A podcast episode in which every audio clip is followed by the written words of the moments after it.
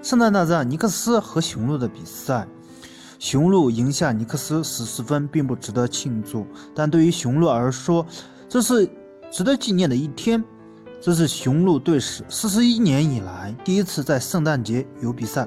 自一九七二年贾巴尔以来，字母哥三十分也是雄鹿队员在圣诞节这一天最高得分。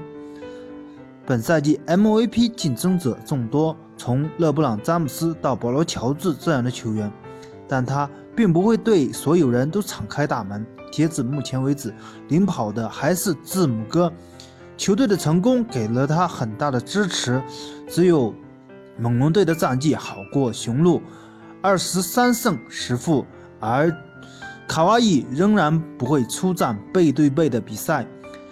即使在今天这样一场雄鹿必胜的比赛中，字母哥还是做了他应该做到的所有事情：三十分、十四个篮板、三次助攻、四次抢断、两次盖帽，以及标志性的扣篮。